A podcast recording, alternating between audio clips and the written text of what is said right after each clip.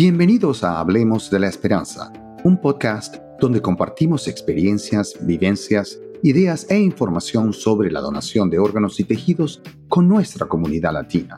Yo soy Luis Ortega. Mi trabajo en Gift of Hope es llevar nuestro mensaje de vida y esperanza a comunidades a lo largo y ancho de nuestra ciudad de Chicago, el estado de Illinois y a través de este podcast a todos los que nos escuchan donde sea que se encuentren. Nuestra invitada de hoy es alguien que ha vivido una experiencia única, ser familiar de un receptor de órganos que se convirtió en donante, todo en cuestión de días. Viridiana, bienvenida a Hablemos de la Esperanza. Buenos días, Luis. Muchísimas gracias por tenerme aquí como invitada. Un placer. El padre de Viridiana, al borde de la muerte por el COVID durante la pandemia, recibió dos pulmones después de una tensa espera, pero desafortunadamente hubo complicaciones y falleció. Sin embargo, en medio de, todas las emociones que vienen con la muerte de un ser querido, y sobre todo con muy poco tiempo para decidir Viridiana y su familia no lo pensaron dos veces cuando se les pidió que donaran los órganos de su padre para salvar otras vidas. Viridiana, ¿cómo empezó todo? Ah, pues como usted comentó, Luis, todo empezó cuando mi papá este, le dieron la noticia que tuvo COVID y en ese tiempo fue el año 2021, entonces ya llevábamos un año con la experiencia de COVID. Entonces yo sentía que tenía yo como más esperanza porque dije, ok, ya llevamos un año, los doctores más familiarizados con todo. Entonces nunca pensé que llegaba, íbamos a llegar a la gravedad de las cosas a donde llegaron. Entonces todo comenzó que él se puso mal, tuvo que ir al hospital y de allí poco a poco las cosas se fueron empeorando. Entonces, no recibimos las noticias que queríamos y llegó al punto donde los doctores nos comentaron que el daño de que COVID le hizo a los pulmones de mi papá ya era demasiado y la única opción que le quedaba para él era hacer un doble trasplante de pulmón. Entonces ahí es cuando comenzó nuestra experiencia con lo que es este ser en el lado de, del recipiente, lo que es el proceso de poder llegar a la lista de espera y todo lo que viene con eso. Obviamente, y como ya dijimos, hubo complicaciones y, desafortunadamente no, no ah, se obtuvieron los resultados que se deseaban con, con respecto al trasplante. Háblenos un poco de ese momento. Fue un momento muy difícil en el lado de estar en el lado del recipiente, uno tiene mucha esperanza. Se educa uno de lo que es un trasplante de órgano y, todo lo que viene y todo lo que va a suceder después. Entonces, los hospitales te hacen tomar un curso donde te educan a usted como la familia de lo que va a ser el proceso después del trasplante. Entonces, yo creo que por esas razones uno ya tiene hasta más esperanza, se empieza uno a comunicar con otras personas que han vivido lo mismo y, no dices, wow, la vida sí sigue gracias a una persona que, que da ese, ese, ese regalo de vida, de, de, poner, de poder donar un órgano para salvar a otra persona. Entonces, cuando ya mi papá estuvo en la lista y recibimos esa llamada que tantas personas esperan, que te dicen, tenemos un donante y todo, todo coincide y, ya podemos proceder con el trasplante. Entonces uno empieza con, mucha fe, mucha esperanza que ya vas a poder sobrepasar este obstáculo. Y para nosotros fue un obstáculo muy difícil porque fueron cuatro meses de cuando le dio cover a mi papá a, a este momento del trasplante y fueron muchas batallas, muchas complicaciones, cosas que nos habían dicho que no iba a calificar para estar en la lista de espera. para poder llegar a ese momento, fue un momento de mucha alegría y mucha esperanza. Entonces, como todo, sabemos que todo viene un riesgo, sabemos que mi papá estaba en un estado de salud muy débil, entonces eso sí nos informa, ¿verdad? Es un riesgo, pero era la única opción que nos quedaba. Era la única opción, entonces aceptamos los riesgos. Fue a, la cirugía, al, trasplante y al principio me informaron pues que todo, todo salió bien, acaba de terminar, los pulmones que le pusieron están trabajando bien, pero a las horas después pues hubo complicaciones y este y resultó que durante el proceso ah, del trasplante su cerebro se hinchó y ya no habían reacciones de él como ellos querían ver. Entonces fue cuando ya nos dieron la noticia y, y todas las personas que han pasado ahora en el lado de ser de la familia del donante saben lo que es el proceso para que un hospital te pueda notar como, como brain death. Es, es un proceso de varios exámenes, entonces fue muy difícil porque uno está como le dicen en inglés, en Cloud Nine, ¿verdad? Está en las nubes con esa esperanza de que ya van a poder sobrepasar esta, este obstáculo y ya seguir el proceso de, de mejorarse y de recuperarse y de poco a poco regresar tal vez a una vida, maybe no normal, pero poder salir por fin de un hospital y, vivir. Y para que las cosas fueran a lo contrario, fue muy difícil para nosotros. Por supuesto, me imagino. En ese momento, la otra parte de, de lo que les, les pasó a ustedes, a ti y a, tu familia, el momento en que vas de crecer a que todo iba a funcionar al momento en, que te das cuenta de que no iba a ser así y luego hacer el cruce a donar sus órganos. Debe haber sido muy intenso, debe haber sido un, remolino de emociones. Háblanos un poco de cómo fue esa transición.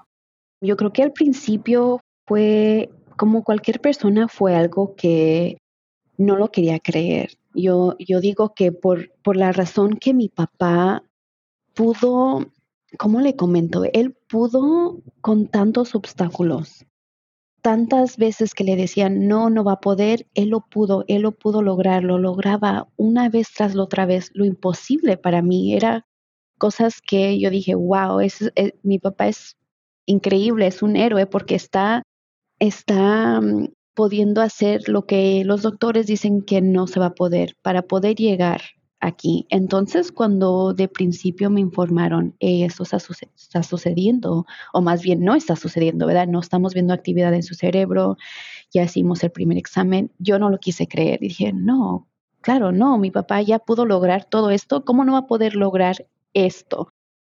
Él va a poder, yo sé que va a poder. Entonces, fue un momento de, no querer aceptar la realidad, pero obvio ya uno este, ve los exámenes adicionales que hacen, porque yo creo que eso es una cosa muy importante, especialmente en nuestra comunidad latina, es el, el ¿cómo le digo? Como el, el myth.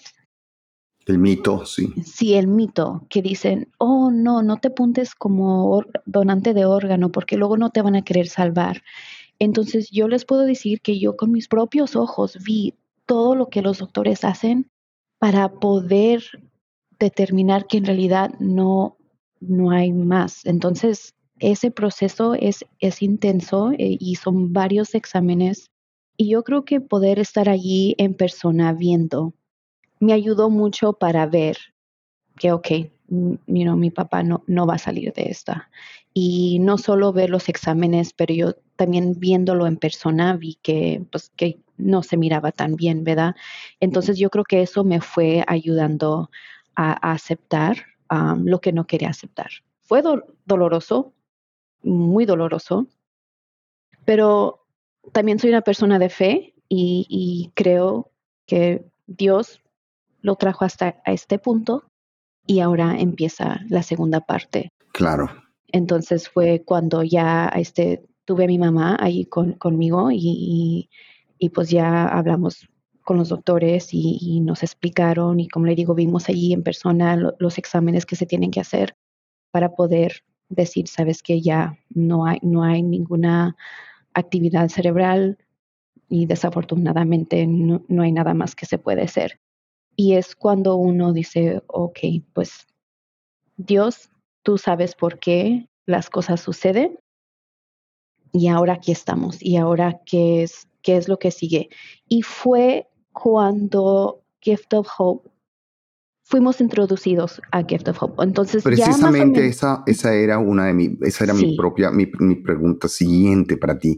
¿Cómo fue el momento cuando la gente de Gift of Hope se acercó a ustedes para hablar de donar a los órganos de, tu padre? Estando en el otro lado del recipiente, pues uno más o menos les explica, ¿verdad? Oh, vamos, tenemos que esperar a, un donante y, y a un, uno le llegan, como le dije, te llena, te llena de esperanza, de emoción, pero no se pone a pensar la persona, like, wow, va a tener que fallecer alguien para que mi papá pueda recibir este regalo de, del órgano. Entonces, cuando nosotros estábamos en este momento de sufrimiento, de tristeza, de no querer creer lo que está pasando y aceptar, vino, no sé si llamarla la representante de Gift of Hope, pero vino la persona de Gift of Hope.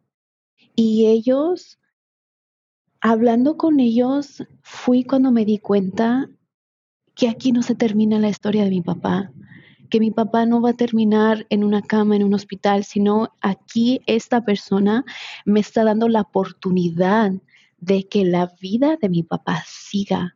Y no solamente siga, pero que ayude. Y todos los que conocen a mi papá es una persona que siempre, siempre le gustaba ayudar a la gente. Entonces fue, como usted dijo en el principio, no tuvimos ninguna duda de decir sí, de decir sí, por favor, donen lo que puedan, porque sé que él lo haría en persona y, y sé que él, él quisiera hacer ese último regalo, ese último, ¿cómo le digo? Como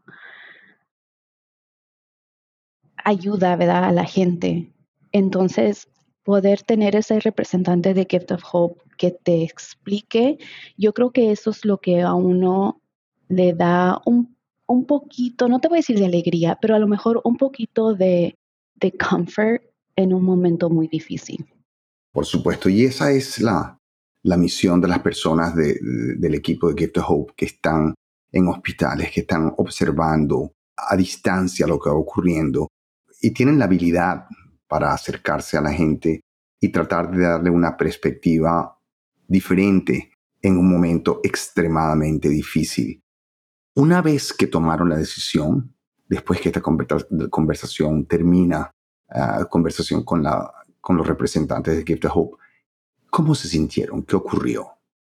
Yo creo que nos sentimos así como le comenté, como que, ok, eso es lo que estamos en este momento nos acaban de hablar de esta oportunidad o de esta decisión que podemos tomar, que en duda, pues no, no tuvimos duda, lo, decidimos que sí.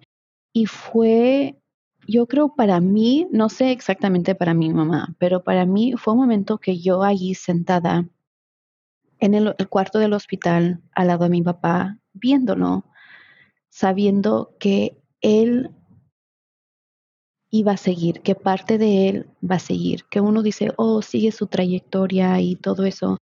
Eso es como algo que yo me dio un poquito de ánimo, que me dio un, un, poquito de, de, esperanza, ¿verdad? De, de, no de felicidad, pero poder decir, wow, viéndolo, y te voy a decir cómo yo le digo, porque yo a mi papá le decía, pap, ¿verdad? Le decía, wow, pap, mira lo que estás haciendo, mira lo que vas a poder.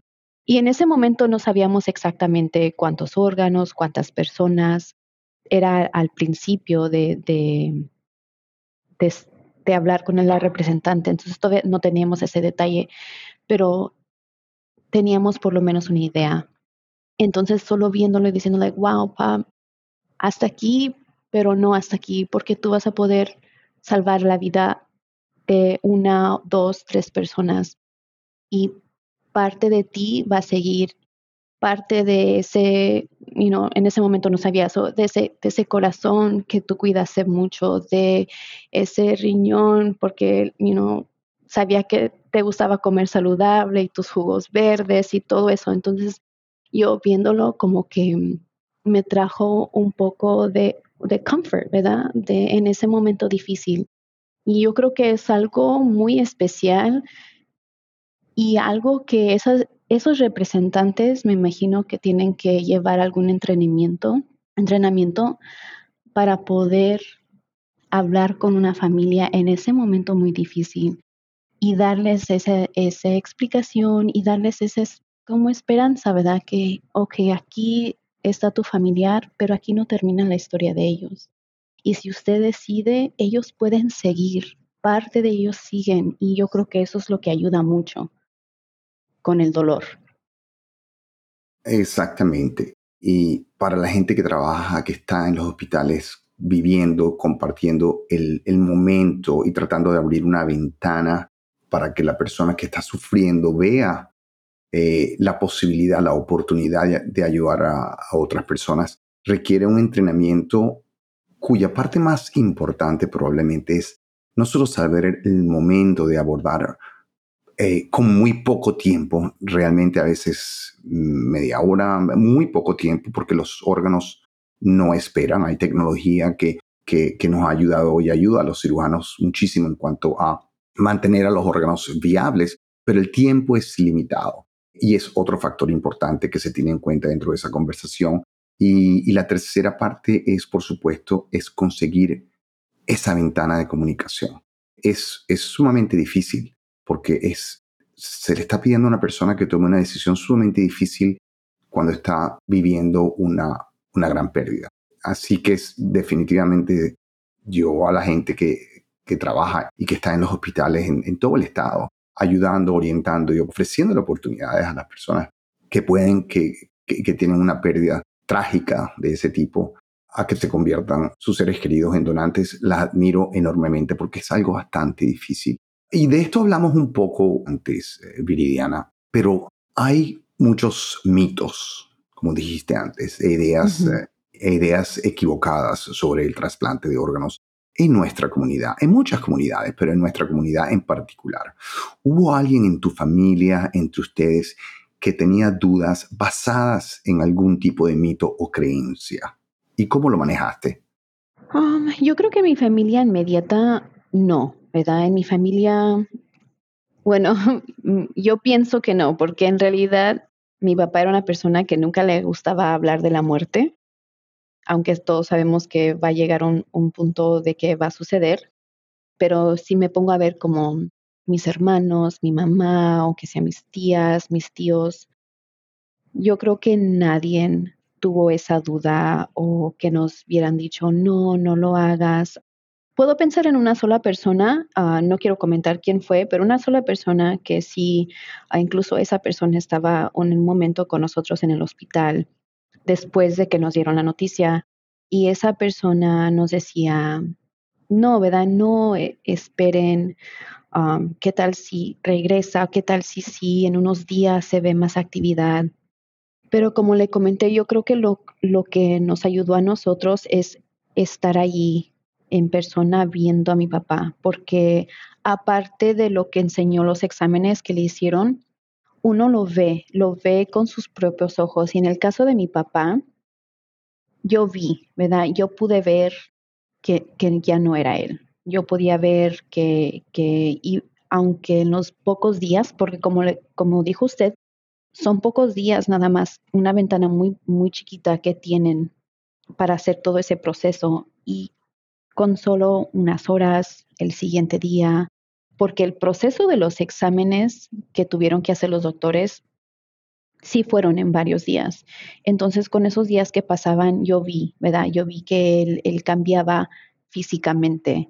Y, y ya también pienso que aunque a esa persona que tenía la duda me hubiera convencido, ok, me a esperar unos días, me puse a pensar, que, si él no tiene nada de, actividad cerebral, que ya hicieron un examen, que ven que no hay nada de oxígeno, oxígeno que está yendo al cerebro, si por alguna razón sale un poco, un poco de actividad, ¿qué vida va a llevar mi papá? Fue lo que yo me pregunté, ¿verdad? ¿Qué vida? Si por alguna milagro un pedacito de, de actividad yo creo que no hubiera sido lo suficiente. Y yo conociendo a mi papá, sabía que él no preferí, no iba a querer estar así.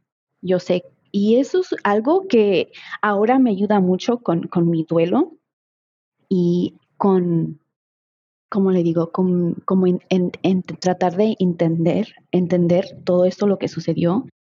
Es yo dije, ¿sabes qué? Yo creo que mi, mis pensamientos son de que tal vez su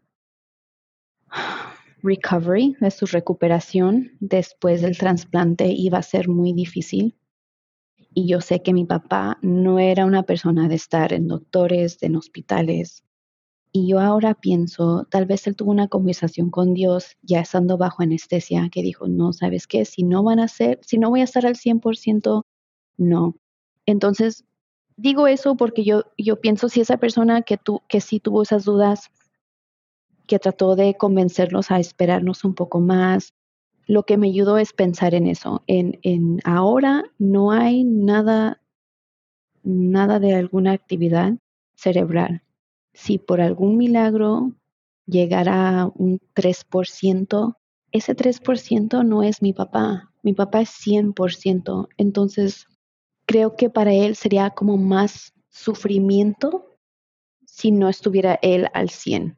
Y eso fue lo que, lo que para mí me ayudó y sé que también para mi mamá. Ella sabía, no, si tu papá no iba a poder estar afuera trabajando en su yarda, en su techo, jugando fútbol, él no hubiera querido estar así. No cabe duda que la vida hay, que vivir con, con, dignidad en cuanto a, a, disfrutar la vida, no vivir sin vida. Generalmente cuando una persona está se le declara uh, muerta cerebralmente. En realidad, lo el resto es simplemente un cuerpo, pero no hay, no hay las cosas que, que nos hacen querer a la persona, las cosas que la persona ama o disfruta hacer, desaparecen. Y esa es una de las, ah, de las cosas que, con que la gente lucha y, y, se enfrenta con frecuencia en estos casos. Porque claro, siempre está la esperanza pero no cabe la menor duda de que el valor de la vida está en poder disfrutarla eh, generalmente. Viridiana, ¿cómo se sintieron después que, que todo terminó, cuando la tensión, el proceso termina y la calma regresa? Como después del... De todo una vez. De todo. Al principio, le puedo comentar mi experiencia que algo me recuerdo es Usted lo comentó en el principio de, en la entrada del show, ¿verdad? Que todo esto fue en días. Entonces, estar en la lista de espera con la esperanza, con recibir la llamada, con ahora estamos en el trasplante, que fue un, este, fueron 12 horas que duraron los cirujanos y luego la noticia, la mala noticia y luego la, tratar de aceptar lo que está sucediendo y luego conocernos con Gift of Hope. Y luego el siguiente, la siguiente cirugía donde le sacan los órganos, todo eso fue en una semana y fueron muchísimas emociones. Creo que en inglés le dicen un, roller coaster de emotions, ¿verdad? Exactamente. Eh, y fue exactamente, no hay ninguna, ninguna otra manera de poder explicarlo y yo sé que muchas personas han vivido por, por eso de, de tener un pariente que falleció y tuvieron que donar sus órganos, pero lo que yo pienso que mi historia es lo hace como más única es estar en esa en esos dos lados en una semana. Entonces ya cuando yo me acuerdo exactamente que solamente nos dejaron caminar hasta el elevador, el, el, el elevador you despedirnos de mi papá, voy a decir físicamente, ¿verdad? De su cuerpo. Cuando regresamos y luego ya nosotros vivimos, él estaba en un hospital en Chicago, entonces nosotros vivimos casi dos horas de camino y, y ya llegar. Y creo que yo y mi mamá nos sentamos en la sala y fue un momento como, like, ¿qué pasó? you know, like, ¿qué acaba de suceder? Y en ese momento era yo, mi mamá, mi hermana y mi hermano, que somos nuestra familia inmediata. Y fue cuando todos, yo creo que todos, cada uno en sus propios pensamientos, pero fue increíble que todos a la como al mismo momento nos vimos y decimos como ese era el plan, ¿verdad? Ese era el plan, ese era el plan de Dios que él tenía para mi papá. Y como que hasta nos dio alegría porque pensamos en, en todas las veces que mi papá le ha ayudado. Vivimos una comunidad muy chiquita, todos nos conocemos a todos y siempre era fulano viniéndole pidiendo ayuda a mi papá, y me puedes ayudar con un piso, me puedes ayudar con esto, cualquier cosa. Y él sí, sí, sí, era la persona que nunca te decía que no. Entonces, cuando llegamos a casa y nos ponemos a pensar, wow, like todavía, eh, por decir, en muerte, tu papá todavía pudo ayudar. En ese momento ya supimos que iban a ser tres personas. So que tu papá todavía pudo ayudar a tres personas en muerte hasta, no te voy a decir que nos dio risa, pero nos dio un poco de, alegría, diciendo, like, wow, like, wow, pap, todavía aquí, aquí, te dice Dios hasta aquí y todavía haces más, ¿verdad? Entonces fue algo que sí, que, que nos dio un poco de alegría en ese momento difícil. Y hasta este momento, ¿verdad? Eh, ya llevamos, van a ser dos años en mayo, y en este momento todavía es algo que, que sí, nos llena de alegría de corazón de saber que Él no solo, me gusta decir que alcanzó esa meta, porque teníamos esa meta de, de, recibir el trasplante de doble, pulmón. So, no solo alcanzaste tu última meta que tenías en la vida, pero todavía pudiste ayudar a personas para que ellos siguieran con su vida. y es increíble esa experiencia sin duda, su propósito de vivir no terminó con su, con su muerte, sino siguió presente y es, y es algo realmente maravilloso. ¿Sabes algo de quienes se beneficiaron del regalo de vida que hizo tu padre? Hasta esta fecha no, no te voy a decir que no me he atrevido, yo creo que no he dedicado el tiempo suficiente para empezar mi comunicación con los recipientes. Lo que sí nos informaron en el hospital que iban a hacer tres personas, o una el, el, hígado y luego los dos riñones. Y sí supe que una persona estaba en el propio hospital, que me dio alegría porque sé que, que no tenían que viajar tanto tiempo con un órgano, pero en realidad no supe más, no supe más como por decir si eran hombre, mujer, edad. Es algo que sí, yo creo que ya emocionalmente estoy lista, pero quiero dedicar el tiempo apropiado. Ah, sé que Gift of Hope ah, tiene ese departamento que nos ayuda a comunicarnos.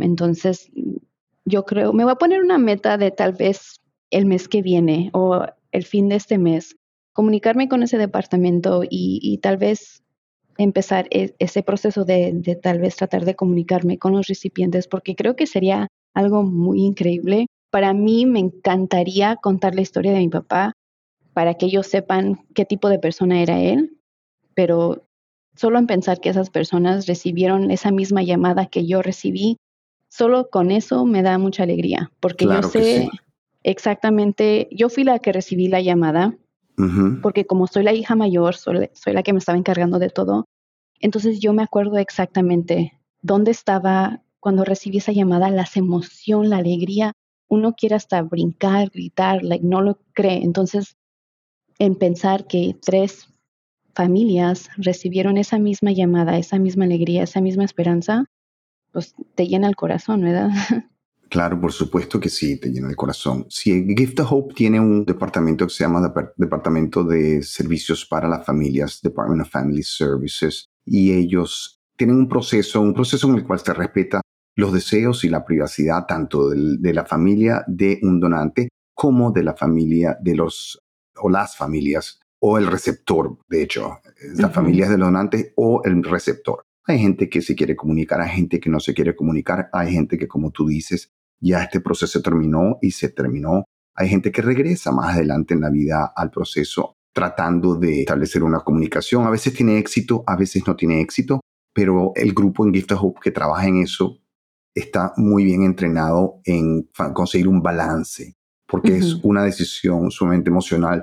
hace unos meses yo vi un, video de, un donante de tejido que conoció a una familia en Corea oh, que se benefició del tejido de, una persona aquí en, nuestro estado de Illinois y pudo volver a, caminar. Y fue por eso sumamente, es muy increíble, el momento es realmente increíble. Mira, Viridiana, para cerrar, ¿cuál es tu mensaje a quienes están hoy viviendo la experiencia de un, trasplante, ya sea como familiar o como receptor, ya que tú eres una persona que has básicamente vivido casi las dos cosas completas. Sí, pues yo digo que para todas las familias que están en el lado de, del receptor de la, en la espera, que no pierdan la esperanza, uh, que no pierdan la esperanza y especialmente yo digo a las personas que a lo mejor saben que van a necesitar un trasplante y están en el proceso de calificar para la lista de espera, ese es algo que yo me enfoco mucho, en caso estoy en, varios grupos de apoyo, porque yo creo que es muy importante uno no darse por vencido, porque al fin del día Dios decide las cosas, pero yo pienso que si uno hace todo lo que uno puede en uno mismo, no importa cómo terminen las cosas, porque uno se queda con esa paz de que hiciste todo lo que pudiste hacer. ¿verdad? Ya sea que una persona tal vez este, fallezca o no califique, pero uno sabe que hizo todo lo que pudo hacer. Entonces, para el lado del receptor, yo digo, no pierdas la, esperanza, no pierdas la esperanza.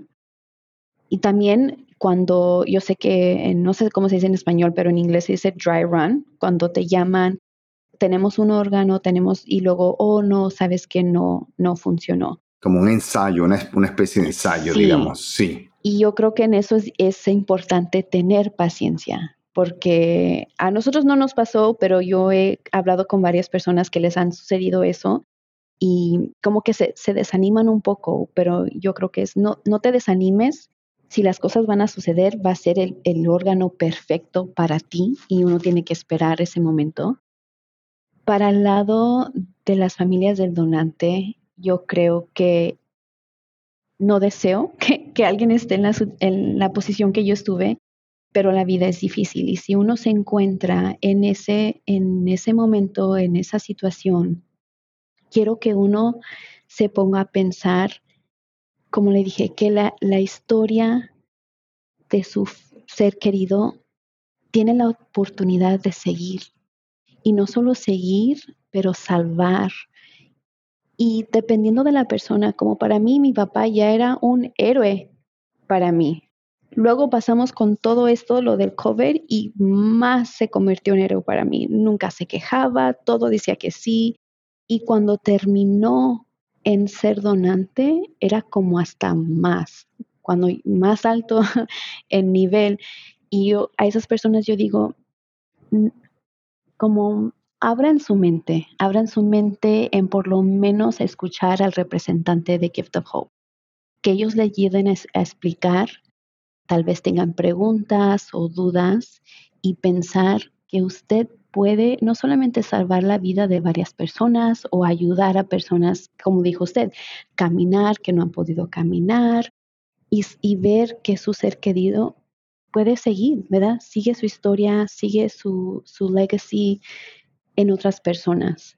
Y para mí fue algo muy fácil tomar esa decisión, porque ¿quién no va a querer que, que esa persona siga con alguien más? O tal vez no solo en la memoria de la familia, pero ahora el recipiente de, de ese órgano o cualquier cosa, ahora va a conocer aunque no lo conozca en persona, dependiendo si quieren o no, pero saber, wow, like ahora estoy aquí gracias a esta persona. Y ese es algo que uno, una decisión que uno puede tomar. Y yo digo que por lo menos estén abiertos a la oportunidad de escuchar al representante y ver que las cosas no tienen que terminar para su ser querido ahí mismo. Exactamente, exactamente. Gracias. Muchísimas gracias, Viridiana, por compartir tu experiencia con nosotros. Lo de ustedes en realidad fue un viaje que no se puede describir sin haberlo vivido. El, el, nivel de compasión y bondad que tuvieron tú y tu familia le ha permitido a muchos seguir viviendo De hecho, una parte de tu Padre vive en ellos y estoy seguro que estarán agradecidos para siempre. También sé que tus palabras de aliento y comprensión le llegarán a todos aquellos que nos están escuchando y que están viviendo o han vivido la experiencia de un, de un trasplante. Y recuerden que uno de los pasos más importantes que pueden tomar para llevar el mensaje de donación y esperanza a nuestra comunidad es simplemente conversar sobre el tema con amigos y familiares para motivarlos a que se registren como donantes de órganos. También aprovecho esta oportunidad para recordarles que necesitamos voluntarios de apoyo para los eventos comunitarios que llevamos a cabo en comunidades urbanas y rurales en todo el estado. Para mayor información visiten la sección de voluntarios en nuestra página web giftofhope.org. giftofhope.org. Muchísimas gracias, eh, Veridiana, y a todos ustedes por estar con nosotros. Si desea escuchar otros podcasts sobre temas de interés y relevancia, visite rivet360.com.